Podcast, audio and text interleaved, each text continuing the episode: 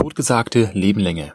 Dieses Sprichwort lässt sich auf viele Bereiche anwenden und natürlich auch auf die Normen, wie zum Beispiel die ISO 27068, unsere Norm für Allgemeintoleranzen. Und das soll auch das Thema sein der heutigen Episode von Form und Lage, dem Technik-Podcast für den Sondermaschinenbau. Mein Name ist Steffen Beutler. Die meisten von euch werden es natürlich schon gehört haben. Und zwar soll unsere geliebte Norm für die Allgemeintoleranzen zurückgezogen werden. Ja, den einen oder anderen wird das natürlich auch ähm, erschrecken, beziehungsweise wird das erste Mal davon gehört haben. Aber diese Mitteilung ist gar nicht mal so alt. Und zwar gab es am 2.3.2017 dazu eine Mitteilung aus dem DIN e.V., welche besagt, dass im Februar 2017 von dem entsprechenden Normenausschuss, und zwar dem ISO TC 213, eine Entscheidung gefällt wurde, dass die allseits geliebte Allgemeintoleranz zurückgezogen werden soll. Okay, äh, da stellt sich natürlich erstmal die Frage, warum bitte? Was ist denn nun wieder los? Die gibt's doch schon seit den 90er Jahren, diese Norm. Wieso soll jetzt plötzlich zurückgezogen werden? Das ist natürlich eine gute Frage. Und so heißt es in der Mitteilung, den Link findet ihr übrigens auch in den Show Notes, dass natürlich die ISO 2768-1 und 2 für zahlreiche Zeichnungen als Allgemeintoleranznorm angewendet wird und gilt für Maß-, Form- und Lagetoleranzen ohne direkte Toleranzangabe gleichermaßen. Aber nun ist es allerdings so, dass die Plus-Minus-Toleranzen als Allgemeintoleranz für Nichtgrößenmaße zu unterschiedlichen Interpretationen der Toleranzen führen kann und somit natürlich auch zu großen Abweichungen. Nichtgrößenmaße, was sind denn das? Das sind zum Beispiel Stufenmaße. Und das ist ein Grund, weshalb man sich sagt, okay, diese Norm soll zurückgezogen werden und ersetzt werden durch die ISO 22081. Und aus der Mitteilung aus dem Jahre 2017 geht hervor, dass bis spätestens Ende 2019 geplant ist, diese neue Norm zu veröffentlichen. Jetzt haben wir mittlerweile September 2020 und ja, die Norm ist noch nicht draußen. Warum? Es gab da so einiges an Diskussionsbedarf. Und zwar ist es so, dass es dazu natürlich auch eine entsprechende Mitteilung aus dem DIN-Normausschuss gab, in der es heißt, nach wie vor sind die deutschen Experten der Meinung, dass festgelegte Zahlenwerte in Tabellen hilfreicher sind als ein allgemeines Konzept zur individuellen Festlegung der Allgemeintoleranzen, wie es in dem Normenentwurf DIN EN ISO 22081 derzeit vorsieht. Mit dieser Meinung können sich die deutschen Experten jedoch nicht auf ISO-Ebene durchsetzen. Andererseits ist jedoch auch bei ISO die Absicht vom Tisch, die ISO 2768-Reihe zurückzuziehen. Diese Norm soll bestehen bleiben und bis auf weiteres parallel zur ISO 22081 gelten. So, was haben wir jetzt hier gerade mitbekommen? Also, diese neue Norm für die Allgemeintoleranzen die ISO 22081. Die soll also nicht so wie bekannt über die Größe des zu tolerierenden Geometrieelementes einen entsprechenden Allgemeintoleranzwert zu wählen haben, sondern es wird ein individueller Toleranzwert festgelegt.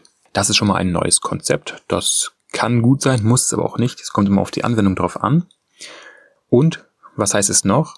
Dass wir die allseits bekannte ISO 2768 noch bis auf weiteres nutzen können und dürfen. Und dass wir jetzt eine gewisse Zeit lang zwei Allgemeintoleranzen parallel nutzen dürfen, mit gewissen Vor- und Nachteilen. Denn wie gesagt, die ISO 2768 hat in Teilen, naja, nicht ganz eindeutig formulierte hm, Spezifikationen in der Norm. Und das ist ein bisschen blöd. Warum ist es blöd? Denn in der entsprechenden ISO 2768-1 steht auch drinne, dass ein Abnehmer die Werkstücke von dem Zulieferer abnehmen muss, auch wenn die Allgemeintoleranzen überschritten wurden, solange die Funktion nicht beeinträchtigt wurde. Das ist tatsächlich drinne, gibt's schon seit ja einigen Jahrzehnten, aber die wenigsten wissen das, weil die wenigsten natürlich auch in eine, eine Norm hineinschauen. Und das ist schon mal ein Nachteil unserer allseits bekannten Allgemeintoleranz. Der Nachteil auf der anderen Seite durch die ISO 22081 ist, dass man jetzt natürlich sich ganz genau mal überlegen muss und ganz genau prüfen muss, ähm, welche Allgemeintoleranzen jetzt auf diesem, für dieses Werkstück gelten sollen. Denn diese können, wie gesagt, global angegeben werden und zwar auch unabhängig von den verschiedenen Ausdehnungen der Geometrieelemente. Das heißt, man kann jetzt eine sehr, sehr kleine Allgemeintoleranz geben, nicht nur für die kleinen, sondern auch für die großen Geometrieelemente. Das heißt, die werden dann teilweise nicht, nicht mehr unterschieden, wenn man das nicht entsprechend spezifiziert. Jetzt heißt es allerdings noch weiterhin in der etwas neueren Mitteilung aus dem DIN-Normausschuss, um jedoch einen fachlichen und auch GPS-konformen Einsatz für die 2768 zu haben, wird der deutsche Ausschuss eine eigene nationale DIN-Norm erstellen, ergänzend zur DIN EN ISO 22081. Das heißt, die ISO 2768 ist nicht perfekt aus den genannten Gründen, wie zum Beispiel, dass äh, nicht größten Elemente äh, interpretationsfähig sind in der Allgemeintoleranz und dementsprechend soll es also jetzt noch eine parallel zur ISO 22081 ergänzende Norm für Allgemeintoleranzen geben, die nur für den deutschen Bereich gültig ist. So heißt es weiter. Mit einer fertigen neuen DIN-Norm kann allerdings frühestens 2021 gerechnet werden, da auch die internationale Norm DIN EN ISO 22081 wahrscheinlich nicht vor Ende 2020 erscheint. Was heißt das nun im Fazit? Dass die ISO 2768 vorerst nicht zurückgezogen wird und daher auch weiter angewendet werden kann. Also bisher gibt es hier keine Änderungen im täglichen Arbeitsablauf. Alle Zeichnungen können dementsprechend wie gewohnt interpretiert werden, aber es kommt natürlich in Zukunft trotzdem eine neue Norm, die, wie gesagt, DIN EN ISO 22081.